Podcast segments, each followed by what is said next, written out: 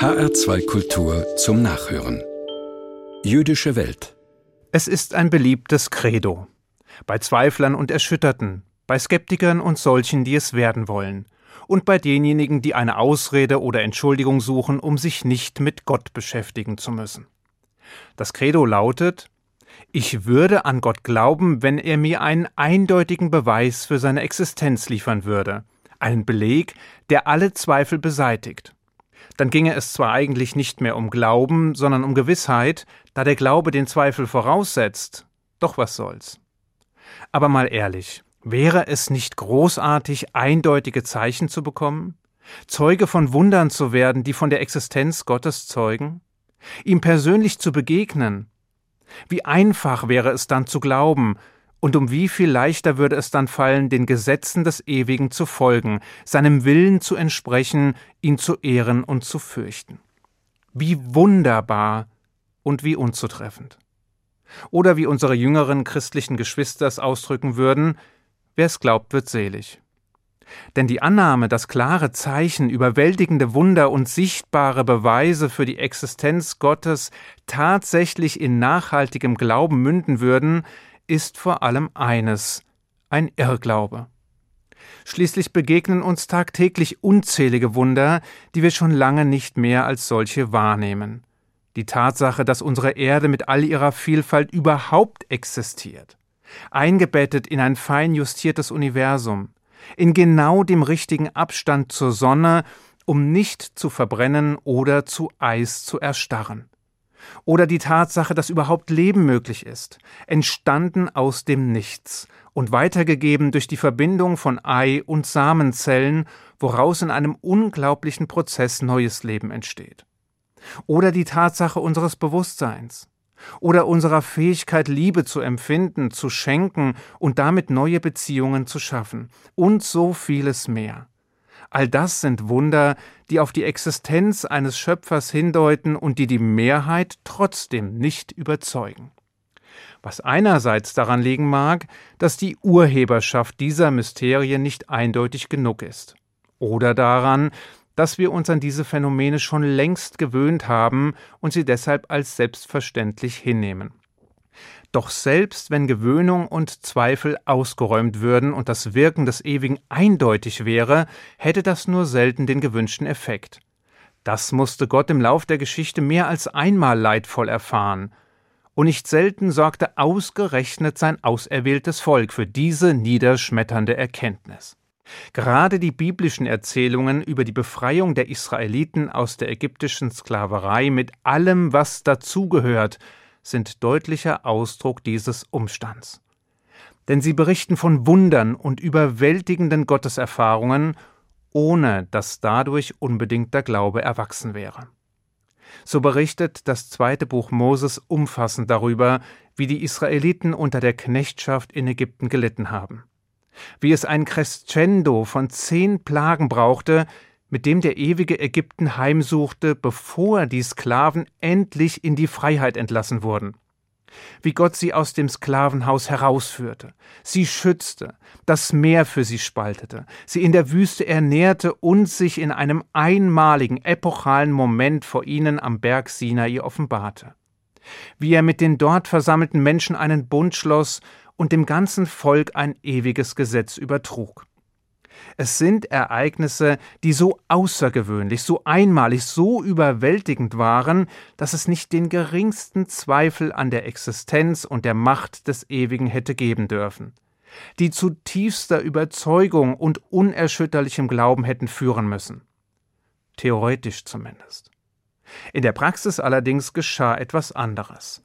Da bauten die Israeliten nur wenige Wochen später ein goldenes Kalb, ein Götzenbild, und meinten Gott darin erkennen zu können. Der allmächtige Schöpfer des Universums, der sie auf wundersame Weise gerettet und dabei eine der größten Zivilisationen der Antike in die Knie gezwungen hatte, der sich ihnen offenbart und die Herstellung jeglicher Götzen ausdrücklich verboten hatte, war zu einem dumm glotzenden goldenen Kalb gemacht worden. Es klingt geradezu unglaublich und beschreibt doch nur unsere menschliche Natur, unsere ausgeprägte Fähigkeit zu verdrängen, zu vergessen und zu rationalisieren.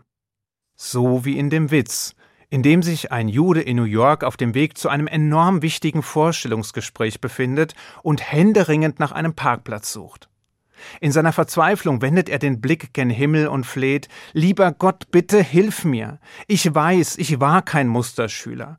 Ich habe nicht an dich geglaubt und habe deine Gesetze nicht befolgt. Aber wenn du mir jetzt hilfst, dann verspreche ich dir hoch und heilig, dass ich mich ändern werde. Ich werde den Schabbat halten, ich werde koscher essen und ich werde meine Mitmenschen besser behandeln. Aber bitte Gott, hilf mir einen Parkplatz zu finden.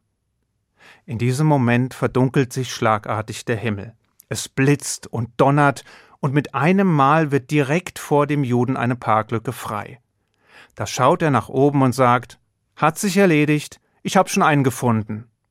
Fest steht, dass die einfache Gleichung von Wunder hier gleich Glauben dort nicht aufgeht.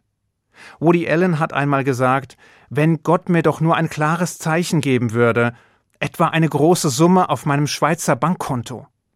Was dann? Würde Woody Allen dann tatsächlich beginnen zu glauben? Bestimmt nicht. Stattdessen würde er im Nu beginnen, nach einfacheren Erklärungen für den unerwarteten Geldsegen zu suchen. Vielleicht stimmt der Kontoauszug nicht, oder jemand hat versehentlich eine Überweisung getätigt, oder die Bank hat einen Fehler gemacht, so oder so. Spätestens nachdem das Geld ausgegeben worden wäre, hätte das Vergessen eingesetzt, und es hätte neue Zeichen gebraucht, um den Zweifel ins Wanken zu bringen. Rabbiner Baruch Lev hat dieses Phänomen mit emotionaler Flexibilität beschrieben. Und diese uns Menschen innewohnende Flexibilität hat gute und schlechte Seiten. Denn wer kennt folgende Situation nicht? Man hört einen anregenden, spannenden Vortrag und hat schon kurze Zeit später vergessen, worum es in dem Vortrag überhaupt ging. Man liest ein inspirierendes Buch und fasst den Vorsatz, die dort enthaltenen Lehren umsetzen zu wollen, nur um kurze Zeit später in den alten Trott zurückzufallen. Man besucht die Beerdigung eines nahen Angehörigen, wird sich bewusst, wie wertvoll und kurz das Leben ist und nimmt sich vor, seinem Partner fortan täglich zu sagen, wie wichtig und wertvoll er ist, doch schon bald sind die guten Vorsätze wieder vergessen. Das Ganze funktioniert zum Glück auch in die andere Richtung. Wenn wir Schicksalsschläge erleiden, wenn uns Tragödien widerfahren oder das Unglück zuschlägt, sind wir zwar eine gewisse Zeit erschüttert, traurig, verzweifelt oder entmutigt.